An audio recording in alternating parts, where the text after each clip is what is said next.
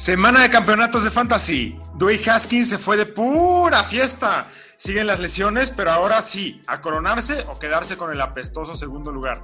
Y por eso tenemos los starters de la semana. Pásenle que ya estamos en Fantástico Tocho. Con sus anfitriones, Mansa, Mayer, El Crío y Toño. Bienvenidos a un episodio más de Fantástico Tocho, el podcast que dos veces por semana tiene lo más importante del fantasy fútbol en el idioma del ratón Crispín. Yo soy Mansa y aquí me acompañan los fantoches, el crío, Mayer y Toño. Hola. Hola, hola, buen jueves. Hoy no hay NFL, pero mañana y pasado y el domingo hay. ¡Feliz Navidad, fantoches! Feliz Navidad a todos. Y gracias a todos los que nos siguen escuchando a estas alturas, eh, que seguro son solo los que están en las finales, pero esperemos que haya otro ocioso por ahí que nos oiga.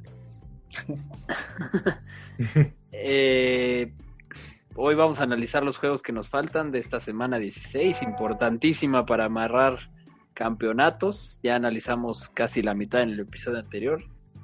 Y también tenemos los titulares de la semana. Antes de hablar de qué ha pasado esta semana, les recordamos que estamos organizando un Playoff Challenge en, desde nuestras redes sociales. Ahí pueden ver cuando, cuando publiquemos el link para que se sumen todos y, y pues juguemos juntos el fantasy de los que se aferran a que no se termine la temporada. Y bueno, tenemos principal noticia sonada de la semana, Dwayne Haskins rompió el protocolo como los grandes. Exacto, dijo, si ya voy a romper las reglas del COVID, las voy a romper bien. Se fue al table sin cubrebocas, lo van a suspender, se rumora que cuatro juegos, y eso pues para Fantasy principalmente vuelve una interrogante a Terry McLaurin y a Logan Thomas.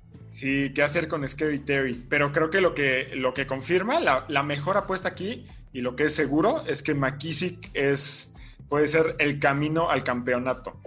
¿Y Logan Thomas? Y Logan Thomas, también Pues, lo creo. ¿Crees que quien, quien pongan ahí de último momento? Podrían poner a Logan Thomas. ¿Sabes que Logan Thomas es coreback? Sí, sí, sí sabía y estaría, estaría padrísimo ver eso. Sí. Eh, ¿Qué más? K-Makers confirmado fuera esta semana. James Robinson no está entrenando, pero Doug Marrone dijo ayer, miércoles, que Ajá. tiene esperanzas de que juegue, lo cual pues es interesante para la final entre el Crío y Mayer, así que hay que monitorear. La final entre hermanos. Sí, habrá que ver. Y eh, James Robinson también otro de los de los que no pelaron para el Pro Bowl, ¿no? De los que se quedaron fuera sorpresivamente. Por undrafted lo, lo ningunearon. Lo ningunearon, exacto. Eh, noticia que no es noticia, McCaffrey sigue sin entrenar, no se ven muchas esperanzas ahí, pero hay que ver los reportes de hoy jueves más tarde y de viernes. Eh, George Kittle, Kyle Shanahan dice que es posible que regrese esta semana, también sería otro buen gol de, de- para las finales, ¿no? Debe haber ligas que hasta está libre, ¿no? Sí, pero creo que el problema con eso es que quién le va a pasar el balón, ¿no? Sí, sí, sí. Ahí también hay, hay temas, porque se- justo se acaba de abrir la ventana para que Jimmy G regrese de, de Injury Reserve, pero parece que va a ser CJ Beathard.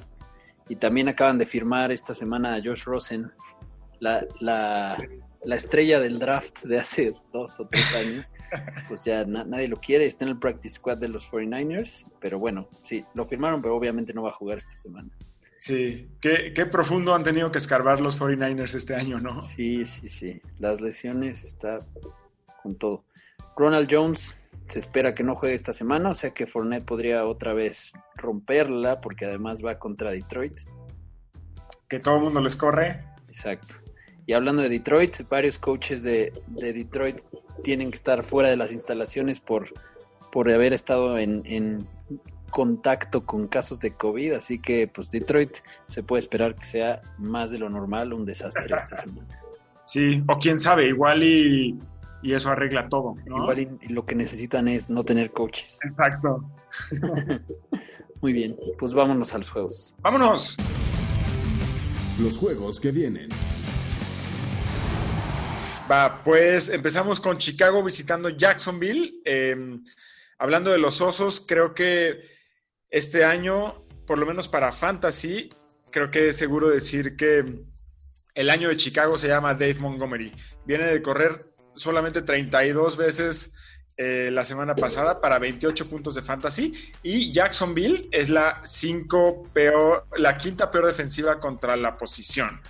Em, otra, otra historia que puede ser relevante es Allen Robinson segundo, quien seguramente tendrá algo de acción en la línea de gol, aunque eh, su volumen en general eh, ha disminuido últimamente. La verdad es que es difícil confiar en cualquier oso que no sea Dave Montgomery. Mongo. exacto, que no sea el buen Mongo. Yo me quedaría eh, solo con él, a pesar de que jueguen contra Jacksonville, eh, porque eh, Graham, quien había sido también alguien eh, bastante sólido, eh, sigue teniendo un poquito más de targets que Kemet, pero definitivamente sí ha diluido, diluido su volumen. Creo que la única apuesta 100% segura de Chicago en este partido es eh, Dave Montgomery. Sé que, por ejemplo, Mayer se siente muy seguro de Alan Robinson para, Allen Robinson para esta, para esta semana, pero mi recomendación acá es eh, Dave Montgomery. ¿Ustedes ven algo más de Chicago? Eh, sé que también hay varios fans de, de Trubisky, de los coches, algunos de Closet, otros que han salido de Closet, pero ¿ven, ¿ven algo más de Chicago además de Montgomery para este partido? Yo, es que yo alinearía- Allen. Allen Robinson, Definitivamente. definitivamente. Sí, yo alinearía a Montgomery y Allen Robinson. El matchup es muy bueno. Y siempre dijimos que los valientes que guardaran en su banca a esos dos iban a ser muy recompensados en playoffs de fantasy. Y eso es justo lo que está pasando con esos dos jugadores.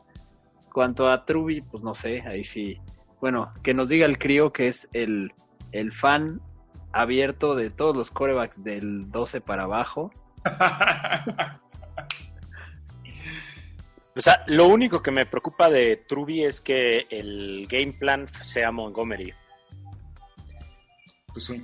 O sea, pero, pero también tienes que tener como cierta.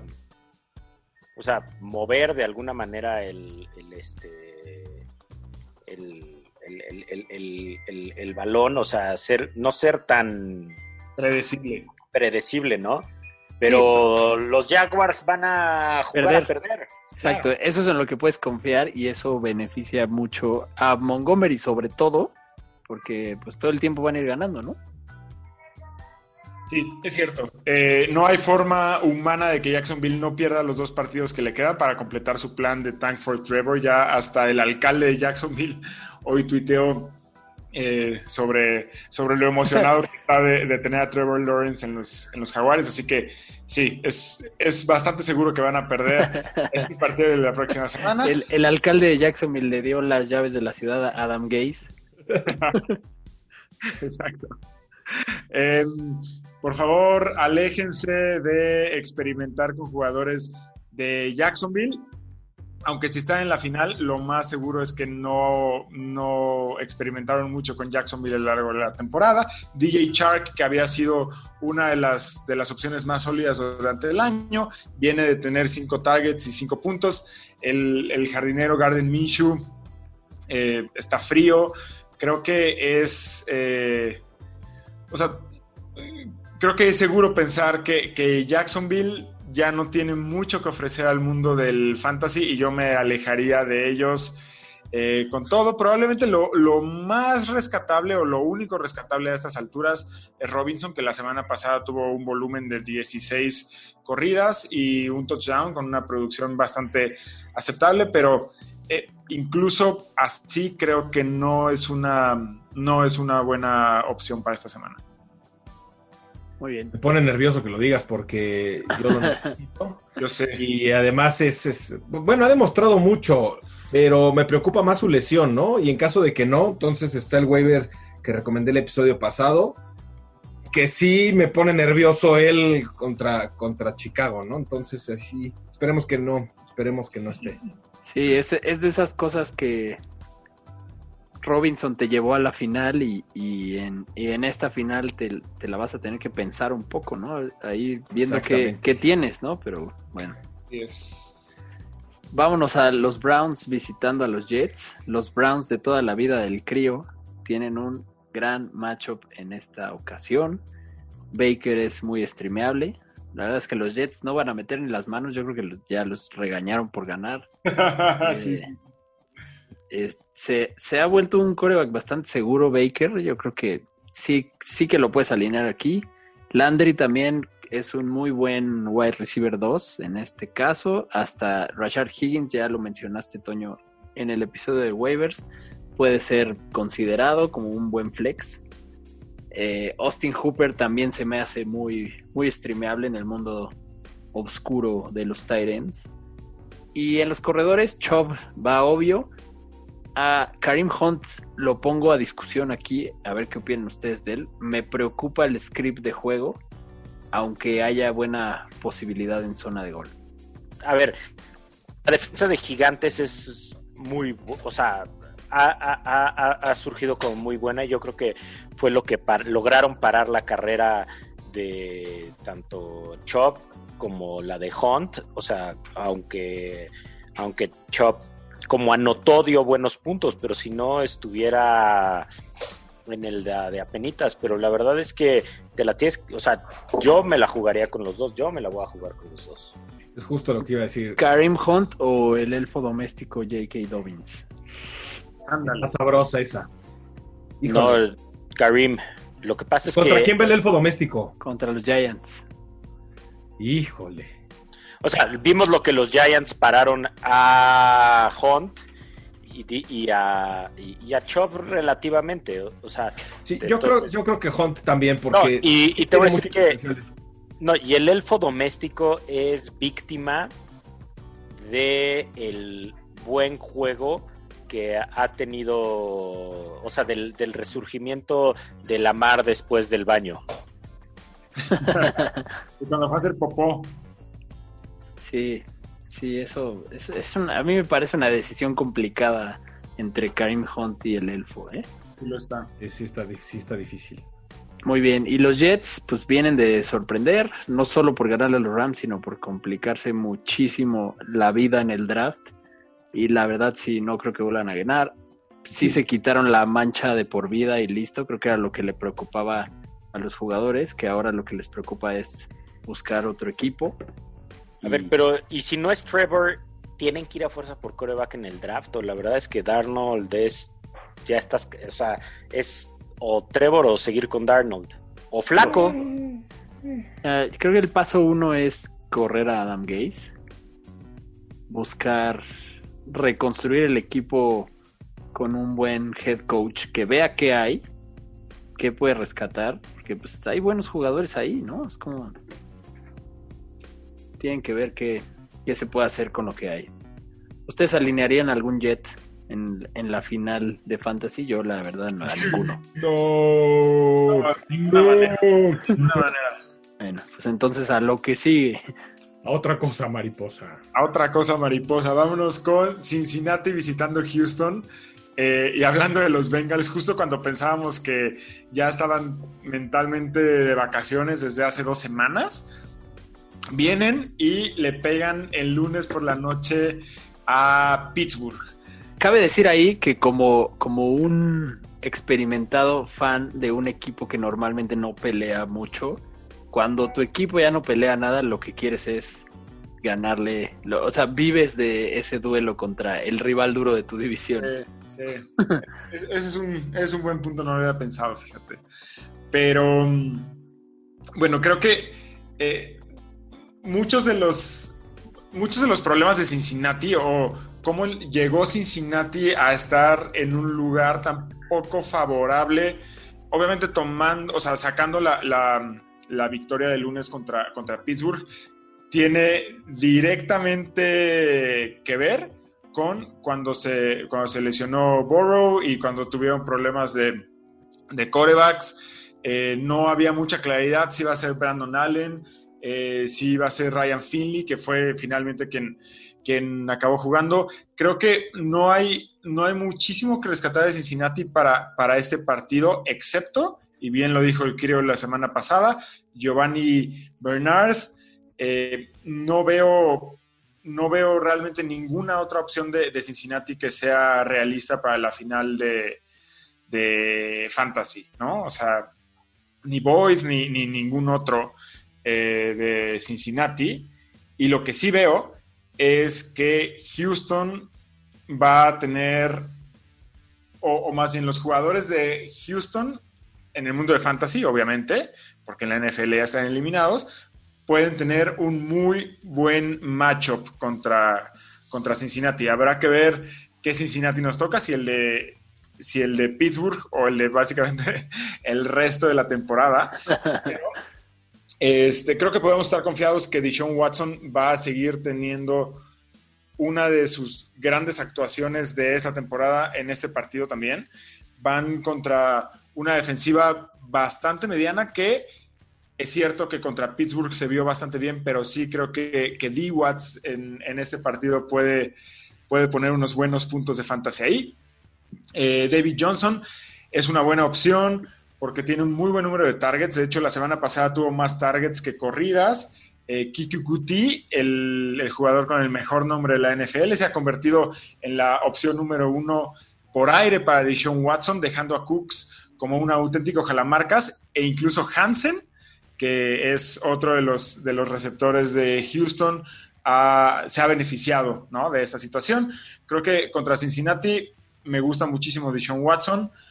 No sé si me arriesgaría con alguien más, chance con Kiki Kuti, si les, si les urge y no tienen como muchas opciones, pero eh, no lo sé. Hasta antes del partido de lunes, este matchup se me hacía súper, súper atractivo para Houston, pero eh, me causó varias dudas positivas la actuación de Cincinnati, así que yo me voy a con Dishon Watson y no sé si con Cutie. Sí, yo creo que Kiki sí es un flex, ¿no? Puede ser. Yo creo que es hasta un wide receiver 2, la verdad. Sí, yo creo que es posible alinearlo. Hay peores, hay peores cosas. sí, hay peores cosas. Muy bien, Crivo. Cuéntanos cómo los Giants le van a ganar a los Ravens. Por favor. Pues no sé cómo le van a hacer, pero, pero esperemos que lo hagan para que no se acabe la división en la semana 16, que se acabe hasta la semana 17. Este, y porque pues Nueva York, ¿qué? De Nueva York no queremos a nadie, porque han anotado un touchdown en los últimos dos partidos, no tienen a nadie, a Daniel Jones, que eso hace mejor a sus receptores. Este, a, Wayne Gallman ya se le acabó la pila. Sí, qué horror, ¿eh? la verdad es que aléjate de los gigantes. O sea, digo, los amo, los amo. Me tienen emocionado ante la posibilidad de que su defensa los pueda meter en algún partido, pero, o sea, y también la realidad es que el partido anterior metieron dos touchdowns contra este, Seattle en el tercer cuarto y milagrosamente, pero la ofensiva no ha caminado nada. Entonces, evítate problemas y mejor, hijos, si dan un partidazo, qué gusto por ellos y velos desde la banca. Sí, sí, no está como para arriesgarse menos en la final del fantasy. Y de Baltimore, pues subámonos al tren del resurgimiento de la mar eh, no sabemos qué café fue a tirar contra Cleveland. Fue a llevar a los cafés al supertazón.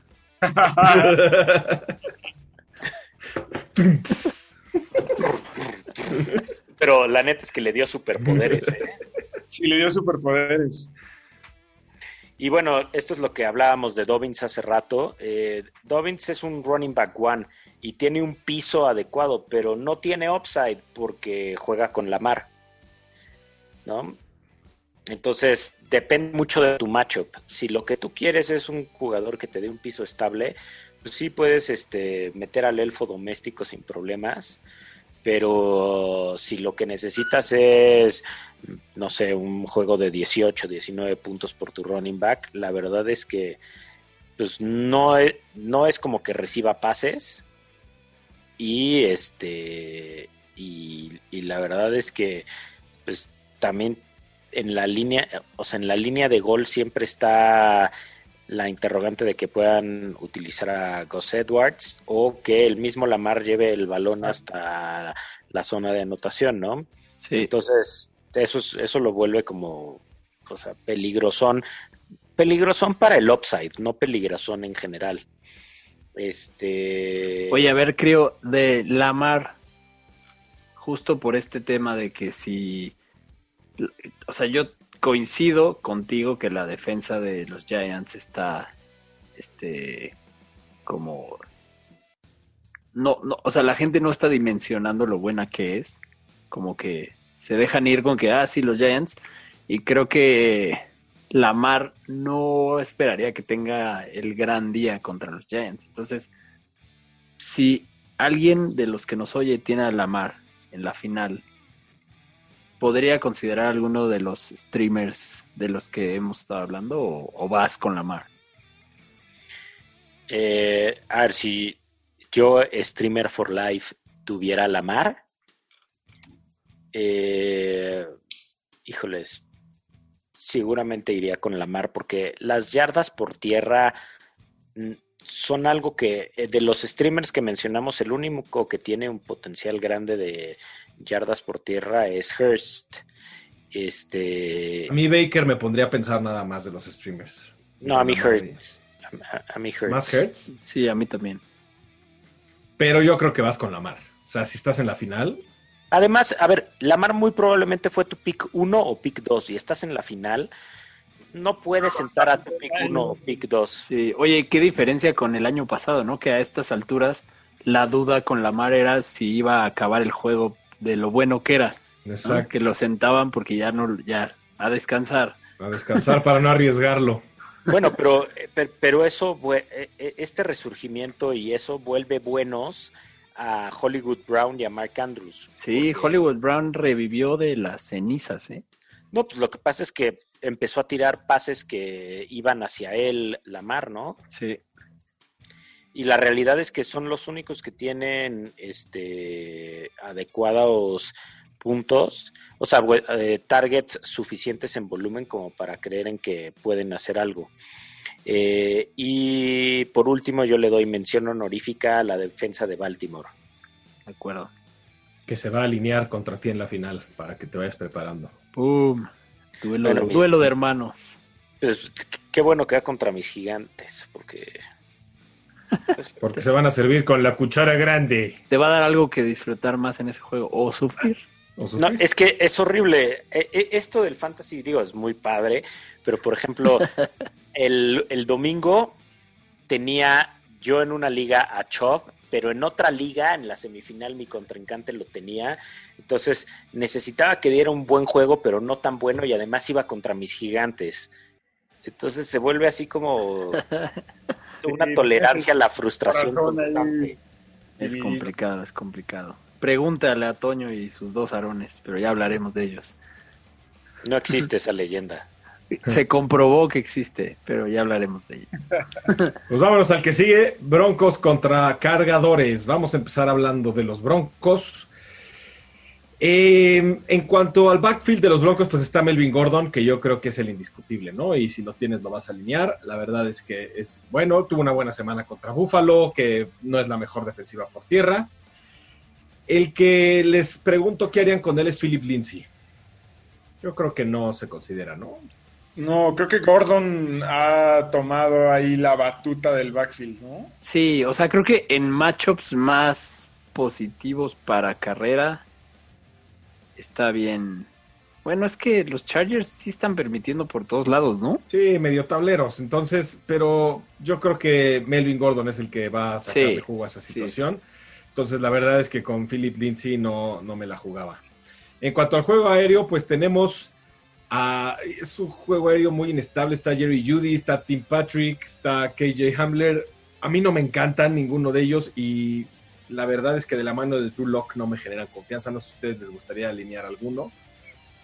Yo creo que yo la verdad no me la jugaba con Por ninguno de ellos. jugar contra los Chargers, medio que me, medio que me dan ganas. Exacto. ¿Pero a cuál ag- agarrabas? ¿A, a Jerry Judy? ¿A Tim Patrick? Yo creo que a Tim Patrick. Yo también. Alinearé a Tim Patrick y a Noah Fant, que revivió. Ese es el que, exactamente, ese es el que iba a hablar. Yo creo que Noah Fant es el más a este, atractivo en este juego, ¿no? Noah Fant, la verdad es que revivió. Yo creo que lo encontró Drew Lock y lo va a seguir utilizando durante el juego contra los cargadores. Y hablando de Drew Lock, no me echaves de trompo a la uña, no sé si ustedes. No. No, no, no, no. No, no, no, no, no, no. Y hablando de los cargadores, que sí es un panorama mucho más sabroso, vamos a hablar del backfield, donde está Austin Eckler y Kellen Balash. La realidad es que, pues el, el que tiene todo el volumen es Austin Eckler, ¿no? Entonces, yo creo que es el que se tiene que alinear. Kellen Balash tiene el upside de touchdown, pero no va a dar muchos puntos. Entonces, para mí, si tienes Austin Eckler, lo hay, hay que alinearlo. En cuanto al juego aéreo, pues estuvo raro el juego contra Las Vegas porque tanto Mike Williams como Keenan Allen no aparecieron, que son los confiables de Herbert. Y sin embargo, estuvieron ahí Tyron Johnson, hablando de wide receivers, ¿eh? estuvieron Tyron Johnson, Jalen Goyton y KJ Hill. Pero el que estuvo más fue Hunter Henry. Sí, Entonces, este, en cuanto al juego aéreo, yo creo que a Keenan Allen y a Mike Williams sí los tienes que alinear. Nada más no tuvieron el mejor juego contra, pues, contra Las Vegas, pero a mí me gustan ambos. Keenan Allen me gusta más, aunque tuvo un mal juego, pero, pero yo creo que va a levantar contra, contra Denver, ¿no? y, y y- está, y está cagado que este juego es por el sótano de la división. Exactamente. Porque algo que siempre hemos estado hablando de cómo los, los fans de los Chargers deben de estar contentos por cómo su temporada pintaba muy mal y Herbert le cambió la cara.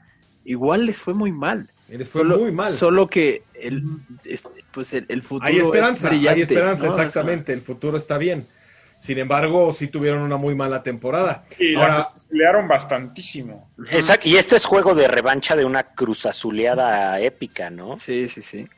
Sí, yo la verdad creo que los Chargers se van a servir con la cuchara grande en este. Hunter Henry para mí ya se volvió un tight end indiscutible. Ha estado jugando increíble las últimas semanas. Y lo Chale. tienen que alinear. Fue mi, fue mi start of the week la semana pasada y me acobardé por culpa de Mansa que dijo, no, yo creo que yo sí voy a meter a Gronk. Y yo también me acobardé por esa misma conversación, creo, y, pero aún así salí avante.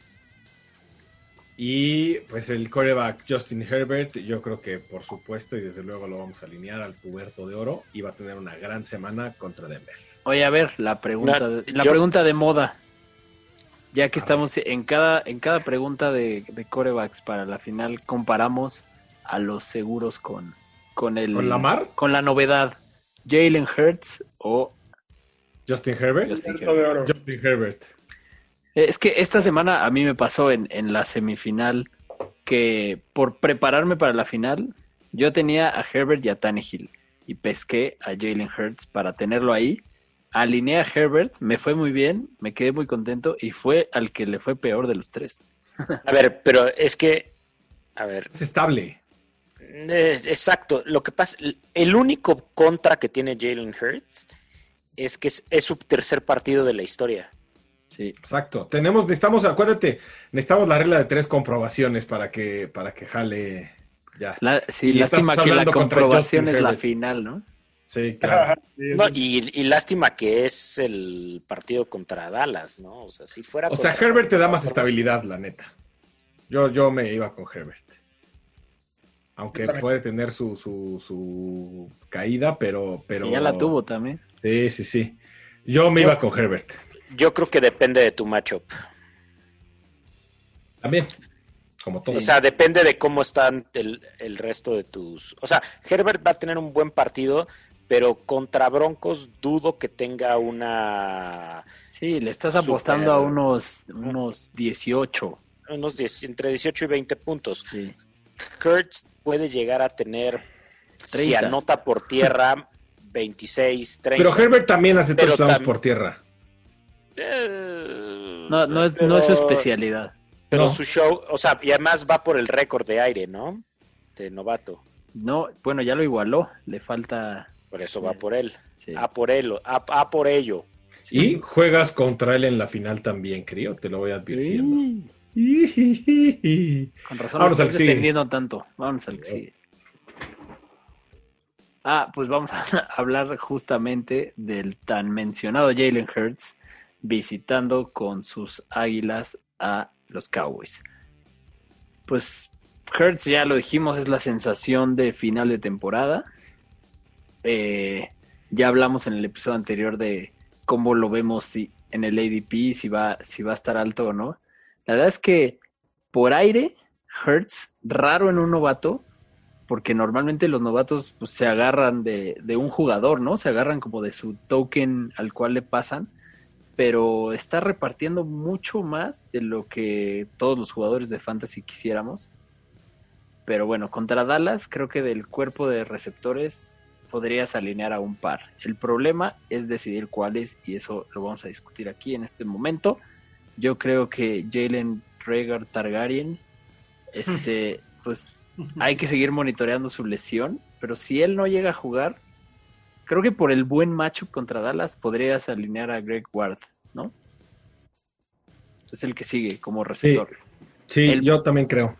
El problema en esa ecuación es el mundo mágico de los Titans de Filadelfia, mm. que pues ya volvimos a la pesadilla, ¿no? o sea, estuvo tan parejo que Goddard la semana pasada lideró al equipo en targets con 8 y Ertz lideró al equipo en yardas con 69, que no es mucho, o sea, estuvo tan repartido que... O sea, no es mucho, pero es el doble de puntos que dio Dallas.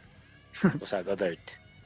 Sí, no, o sea, ocho targets para un Tyrant se me hace muy bien. Pero que fueron 39 yardas. Pero que el receptor que más yardas tuvo de todo el equipo, en un equipo en el que hicieron un montón de puntos, fueron 69, está no de, no de mucha confianza. A ver, pero espérate, lo que pasa es que hace rato que hablamos de Washington, dijimos, ah, Logan Thomas está súper bien y ta, ta, ta, ta, ta, claro, tuvo el doble de targets. Sí.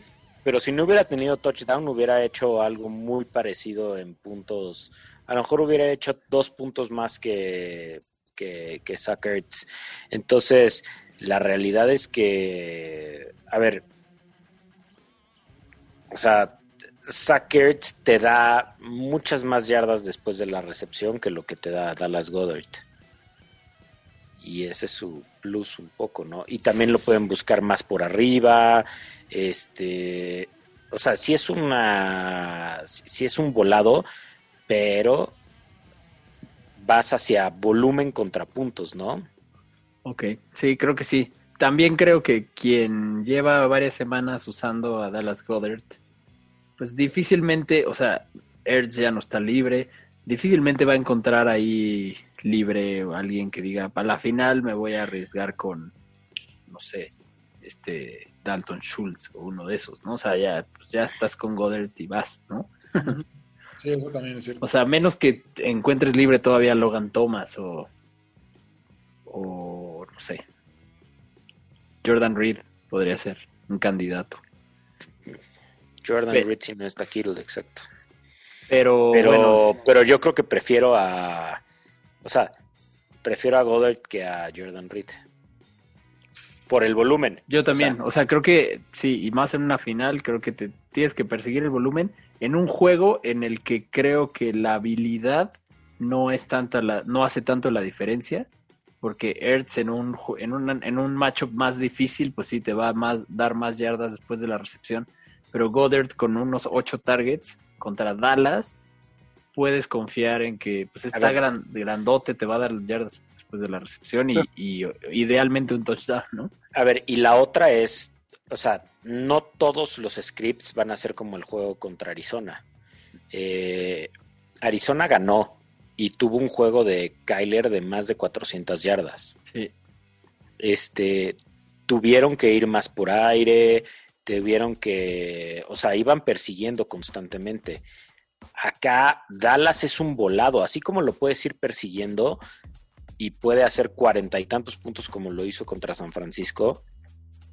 Por otro lado, puede estar jugando basura y entonces con correr y correr y correr y correr y correr lo vas a armar. La realidad es que yo creo que Jalen Hurts y Miles Sanders son las únicas apuestas seguras por parte de Filadelfia. Totalmente de acuerdo. Sí, Miles Sanders va para adentro a pesar de que seguramente sus dueños lo están dudando porque contra la defensa de Arizona no le fue tan bien, pero pues fue porque la defensa de Arizona pues sí se lo, se lo traía bastante frito y yo creo que aquí le va a ir muy bien porque justo Jalen Hurts le, le libera bastante pues en los engaños y demás, las jugadas reversibles como que le, le abre la duda a, la, que pues la defensa dice quién, quién, va a correr de los dos, ¿no?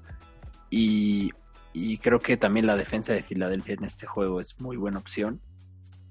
Del lado de Dallas, el rifle de perro obviamente no lo vas a jugar en la final, sería una tontería.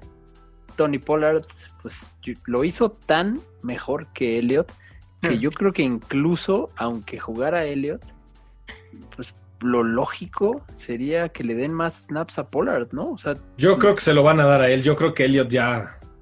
O sea, ganaron, tuvieron una dinámica diferente. Yo creo que a Elliot le dijeron, güey, te vas a la congeladora un ratito. Yo creo que depende de cómo vaya la lesión. Pero fue un scratch de último minuto. Sí. Este. A ver, la verdad es que sí, Elliot no lo está haciendo bien. Y la verdad es que yo creo que esa lesión la viene arrastrando. Pero si juega Elliot, no puedes jugar a Pollard porque le baja el volumen ah, completamente. A mí me conviene que juegue Elliot porque en la final el crío tenía Pollard, pero eh, yo creo que no va a pasar. A mí se me hace muy sospechoso eso de que a la mera hora no, ya no va a jugar Elliot. Está fishy, yo creo que ya lo van a dejar fuera. Es que es como de esos casos que pues el contrato pesa mucho, le pagan, le pagaron una la nota y si lo sientan, pues hay que contar otra historia, ¿no? Que no sea nada más que está jugando mal el güey al que le pagaron todo el dinero. Tienen ahí, exacto, y tienen la lesión para, no, no se ha recuperado al 100%, entonces vamos a dejar a Pollard. Y el crío espera que eso suceda. No, espero que eso suceda porque además es un caso como, o sea, Pollard es un caso, obviamente, respetando el talento, como o sea, Pollard y Dalton es un poco como Drew Brees y Camara, ¿no? Como, como, como, el rifle no es un este coreback movible, el play action lo usa mucho en el pase y lo puede utilizar con Pollard, ¿no? Que sí recibe, cosa que Elliot la verdad es que no recibe tanto, entonces pierden esa versatilidad en el, en el game plan. Pero obviamente si está disponible Elliot, van a usar más a Elliot porque follow the money. Sí, eso preocupa. Bueno, excepto a los fans de Filadelfia. Y eh, los receptores, por lógica, todavía sigo pensando que al que alinearía es a Mari Cooper. Pero después de esta semana que tuvo dos recepciones para 10 yardas, ya no sé. ¿Ustedes alinearían a Cooper o se irían por Lambo Gallup, Gallup está con la lesión. hay que ver qué onda con la lesión. Hay que monitorearlo, pero pues siento que Cooper es el único que podría ser. Sí, yo, yo sí le daba un espacio en mi flex. Sí, o sea, y no nada más porque tuvo un mal juego el, el partido pasado, no significa que deja de ser el receptor número uno del equipo. Yo la verdad es que, o sea, sí le daría un lugar en mi flex, pero muy dudoso, porque este va a ser un juego de trincheras, ¿eh? este va a ser un juego de correr el balón, va a ser un juego de, de, pasecitos cortos, o, o, sea, de play action y demás. Eh, entonces, eso marca como cierta dificultad. Inclusive puede ser que eh, Schultz tenga más targets que lo que tengan cualquiera de los receptores justo por esa característica, ¿no? Sí, de acuerdo. Pues muy bien, vámonos al que sigue, que nos quedan tres juegos muy buenos los tres. Ay, pasen a ver al payaso, por favor. payaso. En verdad soy un paya. Eso es lo que cantan los, los Rams de Los Ángeles. qué oso. Este, qué oso. Este partido divisional es de suma importancia y los Rams tienen que ir por el campeonato de la división. Goff va para adentro, tienen muchas armas y el script de este juego es tirar pases, tirar pases, tirar pases. Y pues ya la Akers ya nos enseñó la novatada. Y entonces eso quiere decir que van a estar tirando el balón. Este, y Lo que sí es que lo- los Rams, los Rams llevan dos juegos en los que pasa que son los juegos en los que dices, seguro voy a alinear a todos mis receptores de los Rams porque van contra los Jets o la otra vez fue porque iban justamente contra los Seahawks en un juego en el que se dedicaron a correr todo el juego. Entonces, Sean McVay odia a los jugadores de fantasy. Esa es mi única conclusión. Y bueno, y la otra es o Woods o Cop, o Cop o Woods, o los dos, ok. Y los dos tienen un buen matchup, pero lo que tienen en contra son a ellos mismos. O sea, lo que tienen contra Cop es a Woods y lo que tienen contra Woods es a Cop. Con todo y que uno es slot y el otro es este un, este outside wide receiver. Muy No. Woods. Yo también veo a Woods, o Yo sea, Woods, yo también veo Woods. yo también veo a Woods. Porque pero pero siempre que hemos dicho eso Cop la rompe sí, es imposible.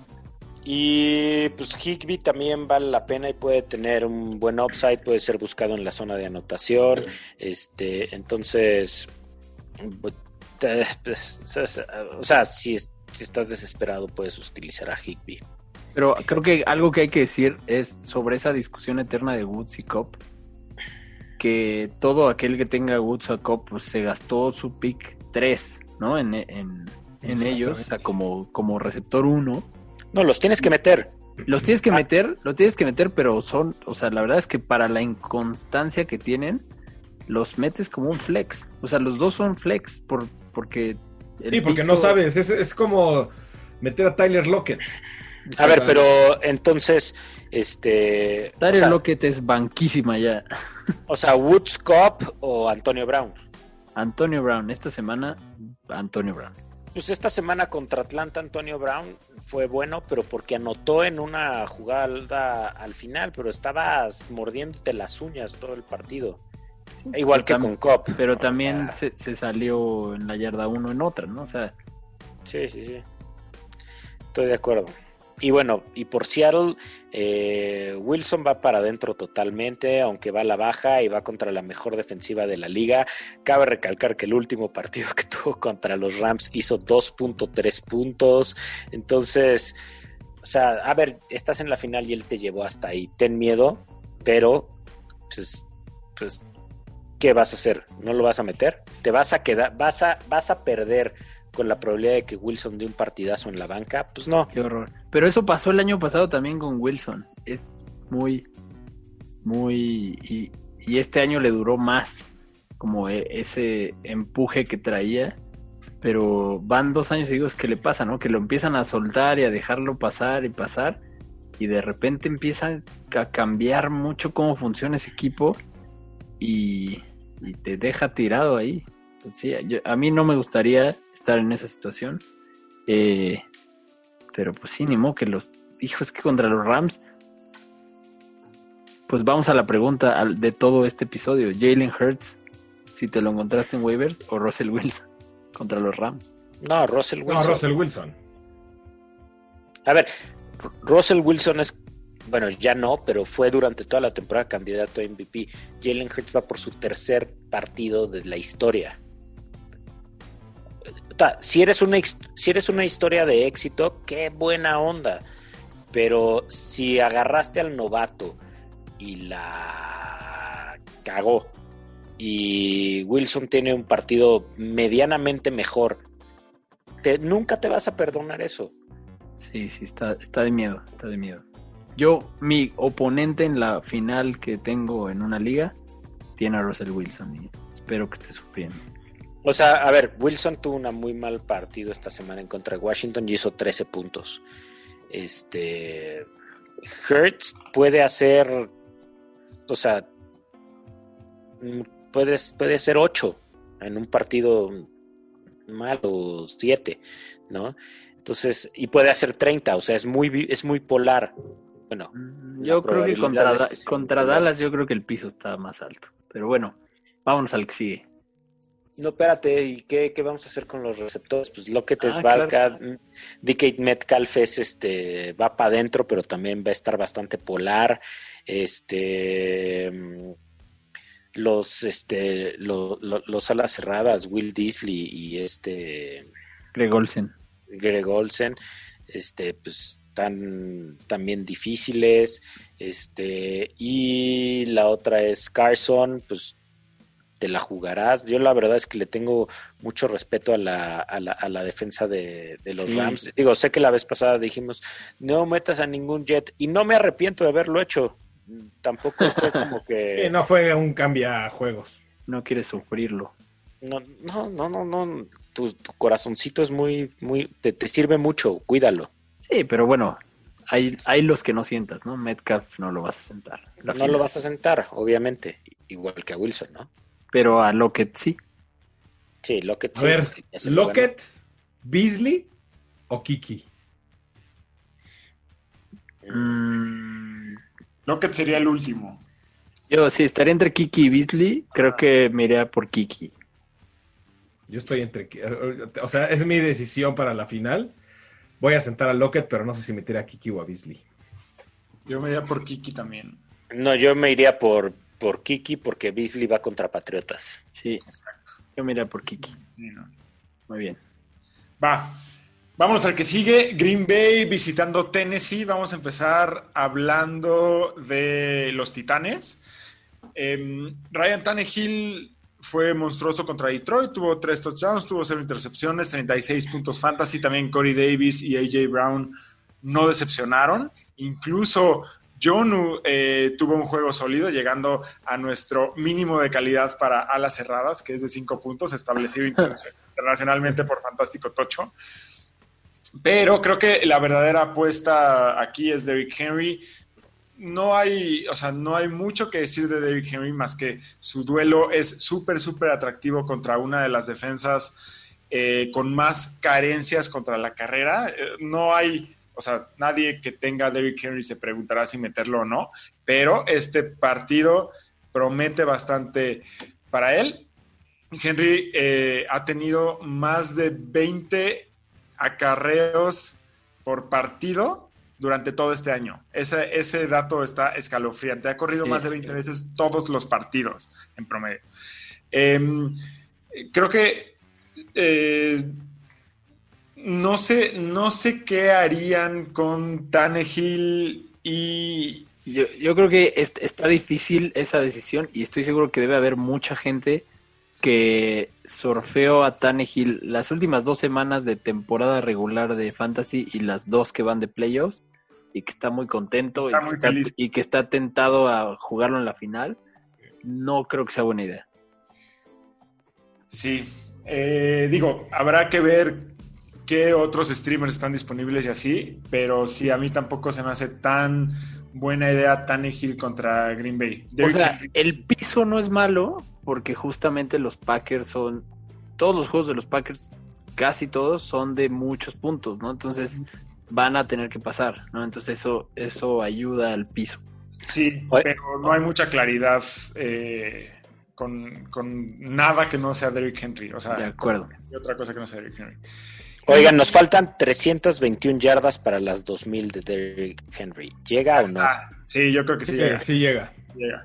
Está, está ahí, ahí. Se arma.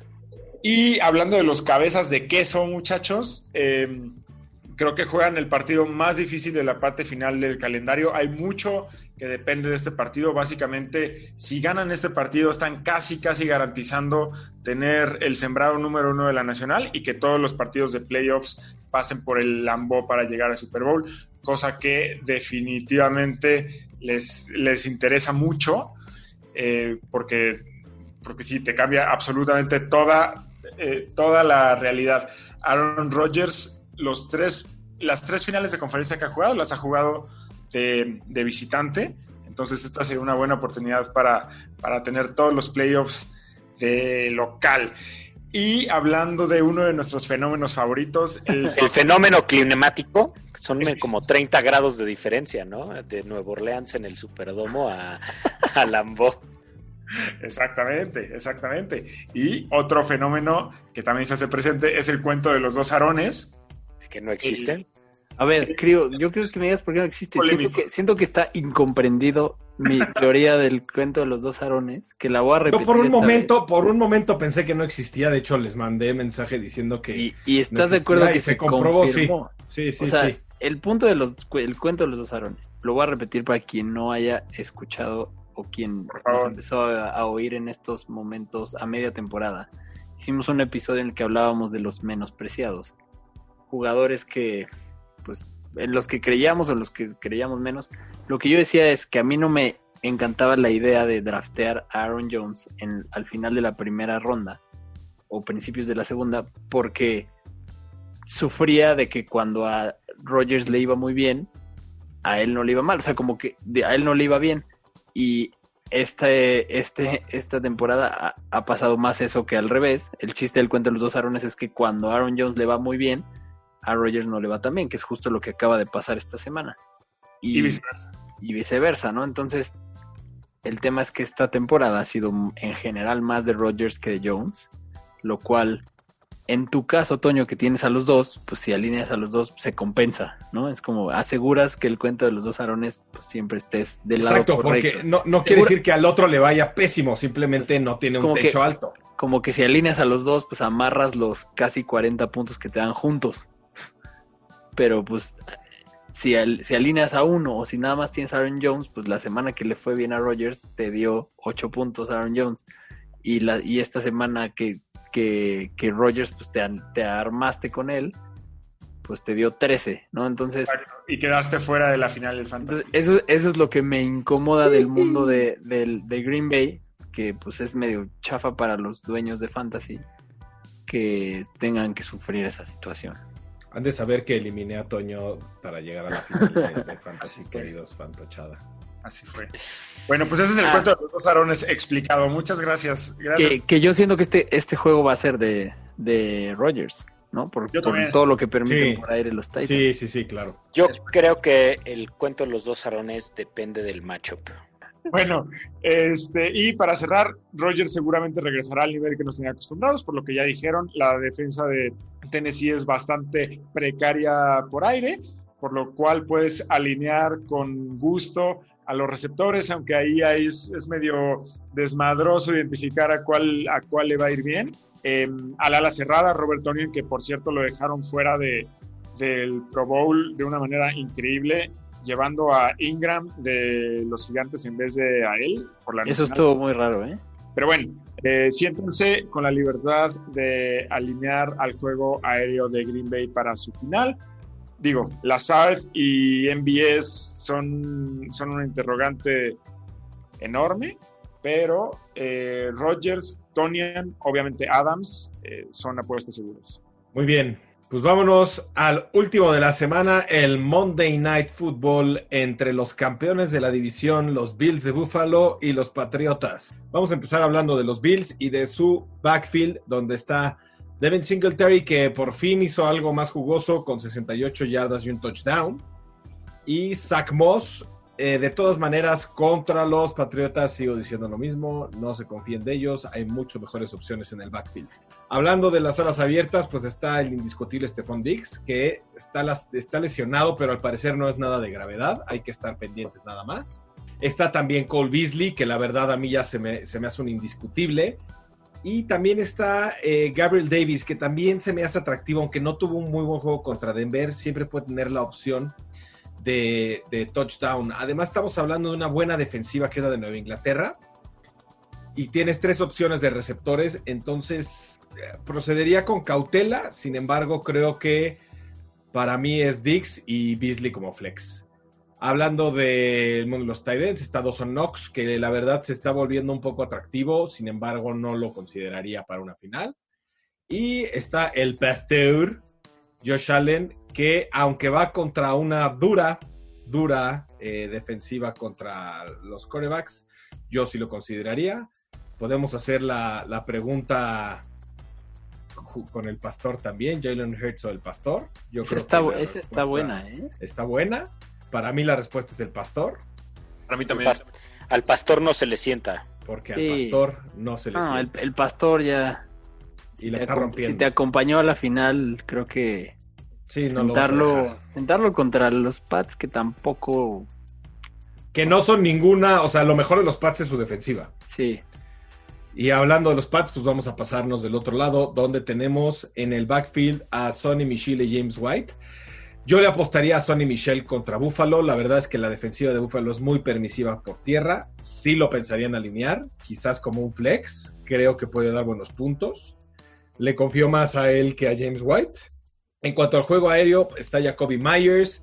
O sea, el, problema, el problema es que antes de que regresara Sonny Michel, Damien Harris ya era el dueño de ese backfield y ahora está repartidísimo. Repartidísimo, pero si se lo dan a Sonny Michel, que yo creo que es lo que va a pasar, eh, le va a ir bien. No confiaría mucho, o sea, está, está confuso, pero pues si estás dudándolo, quizás podría ser un buen flex. En cuanto a las alas abiertas, pues está Jacoby Myers, está Damien Bird, está Nikhil Harry, y la verdad es que no me rifaría con ninguno contra Buffalo. Es una buena defensiva por aire. Y Cam Newton a mí no me encanta tampoco contra, contra Buffalo esta semana, aunque les va a correr mucho y es atractivo el touchdown por tierra de Newton porque es permisivo por tierra Buffalo. A mí se me hace arriesgado para una final, no sé ustedes qué piensen. Va a correr mucho el balón porque sí es permisivo Buffalo y lo hizo contra Buffalo y lo va a volver a hacer, ¿eh? Pero a mí me pone nervioso. Sí, a mí también. No, no, Sí, no- no, no, no, no se ha ganado la confianza de, de- de la fantochada. no. Y pues creo que es todo lo que hay que mencionar acerca de ese juego, que ganen los Bills. Ojalá que no. Pero no, sí, no sé. ¡Ah! ¡Qué conflicto! Muy bien, nos vamos a los titulares. Vámonos. Titulares de la semana. Bueno, ya la primera vez que se enfrentaron lo recomendé y pues me falló un poco, pero pues la segunda es la vencida, así que yo voy con Jared Goff contra Seattle. Muy bien. Yo voy a ir con Baker Mayfield, que va contra los Jets. Es la segunda defensiva que más puntos permite. En promedio permite 20.7 puntos a la posición. Y Mayfield la ha estado haciendo en grande. Buenísimo. Yo me voy a ir con Tua, que va contra los malosísimos de Las Vegas. Tua, lo que más, lo- la mayor cantidad de puntos que ha hecho este año han sido 23 contra Kansas City. Me siento muy, muy seguro que Tua va a hacer su mayor cantidad de puntos fantasy este partido contra Las Vegas, que son la octava peor defensiva contra corebacks. Muy bien. Yo me voy con la, el que fue la pregunta del día en varios matchups, Jalen Hurts. Ya lo, puse de waiver y lo pongo también de Start of the Week. Eh, un recordatorio rápido de por qué. Piso seguro por lo que corre y gran upside por el matchup contra Dallas. Creo que va a estar en varios equipos campeones rifados este año. Con los corredores yo voy, así como tú vas con Jalen Hurst, yo voy con Miles Sanders en contra de Dallas. Eh, pues la verdad es que desde que cambiaron de coreback, eh, ha cambiado la cara de Miles Sanders en Filadelfia y creo que puede dar un gran partido. Muy bien. Yo me voy a ir con David Montgomery. Fue uno de los mejores, fue el mejor running back la semana pasada. Y yo creo que contra Jacksonville, que es la quinta peor defensiva y permite en promedio 22.95 puntos a la posición, se va a servir con la cuchara grande. con el cucharón. Yo me voy a ir, aunque se enoje el crío, con Leonard Fournette de Tampa Bay, que va contra Detroit. Detroit es un asco. Detroit es la defensiva que más puntos da a corredores. Y me voy con Fournette. Y yo me voy con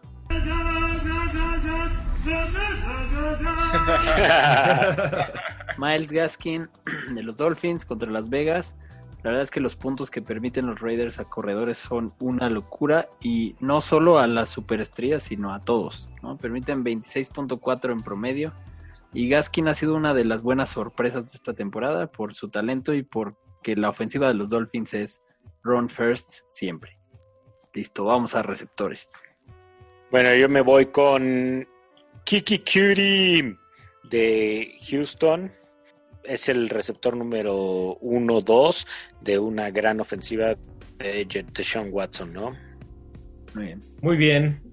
Yo me voy a ir. Aquí hablaba el crío que quién era la apuesta, si Robert Woods o Cooper Cup contra Seattle. Para mí va a ser Robert Woods. Yo creo que va a tener una gran semana y Seattle es bastante permitivo contra la posición. Buenísimo. Yo me voy a ir con Allen Robinson segundo de los Osos de Chicago que van contra que van contra Jacksonville.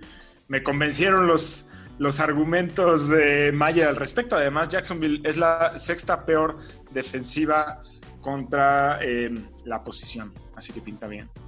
Y yo aquí me voy a arriesgar un poco con Antonio Brown contra Detroit. La verdad es que Brady le gusta usarlo. Ya anotó touchdown contra los Falcons. Empató en targets con Gronk y con Evans. Antonio Brown yo creo que es un jugador que tienes que alinear esta semana contra Detroit porque como dijo Toño, todo el mundo les pasa por encima. Así que yo creo que AB les va a dar un poco de su especialidad que es la violencia doméstica. bueno, y con las alas cerradas yo ya lo discutimos, ya lo recomendaron en waivers, voy con Zach en contra de Dallas. Eh, así como que creo que el plan va a ser la corrida, también creo que las válvulas de seguridad en los corebacks novatos son los receptores este, más seguros y ese Sackers en Filadelfia. Yo me voy a ir con Jimmy Graham de Chicago que va contra Jacksonville. La verdad es que Jacksonville es bastante permitido contra la posición, en promedio 9.58 puntos, que en el mundo de los tight ends es bastante bueno y además Jimmy Graham yo creo que va a tener un buen touchdown appeal esta semana. Bien, yo me voy a ir con Robert Tonian, el famosísimo Tonayan, de, Green Bay. Aaron Rodgers ya le tiene toda la confianza del mundo, está ardido porque no lo invitaron al Pro Bowl. Tennessee no es tan bueno por aire, así que pinta muy bien para Bobby Tonian. Muy bien, y yo aquí arriesgándome también pongo a TJ Hawkinson que va contra Tampa Bay. Lo pongo porque estoy seguro que sus dueños, si llegaron a la final, están dudando, porque viene de hacer puntos negativos y porque tal vez Tampa les imponga. Pero la verdad es que Tampa ha estado permitiendo más y más a los alas cerradas. Hasta el Santo Niño de Atlanta les anotó un touchdown la semana pasada. Y TJ Hawkinson ha sido de los más confiables a pesar de esta última mala semana. Así que si ha tenido un gran año Hawkinson. Depende de Stafford, ¿no? Yo creo que aunque no esté Stafford, Sí, yo estoy de acuerdo. O sea, obviamente Stafford ya le agarró confianza, pero como tú siempre nos has dicho, creo, el coreback que llega nuevecito a destanteado, pues se apoya mucho en el ala cerrada. Sí, de acuerdo. De acuerdo. Muy bien, pues con eso terminamos. Aquí nos despedimos. Antes de despedirnos, queremos decir que la semana que entra, por los fines de año y demás, en vez de tener dos episodios, vamos a tener solo uno. Vamos a hablar de todos los juegos de una vez el lunes. Y no sabemos por qué juegan la final de su Fantasy en la semana 17. Mal, mal, mal. Mal, mal, pero aquí estaremos para ustedes y para convencerlos y seguirlos regañando de que la próxima no lo jueguen, pero igual vamos a seguir cada año. Y luego los convenceremos de no utilizar pateadores. es poco a poco, poco a poco. No olviden seguir a Fantástico Tocho en Facebook, Twitter, sobre todo ahora para que se enteren de nuestro Playoff Challenge y se sumen. Y donde ponemos toda la información, suscríbanse en Spotify y en Apple. Mándenos sus preguntas. Pregúntenos cosas. Así es. Y pues, feliz Navidad. Feliz Navidad, Pantochada. Los amamos. Fin de semana de NFL viernes. Navideño. Gracias por acompañarnos en un episodio más de Fantástico Tocho. No olvides suscribirte en Spotify o Apple Podcast y seguirnos en Facebook y Twitter.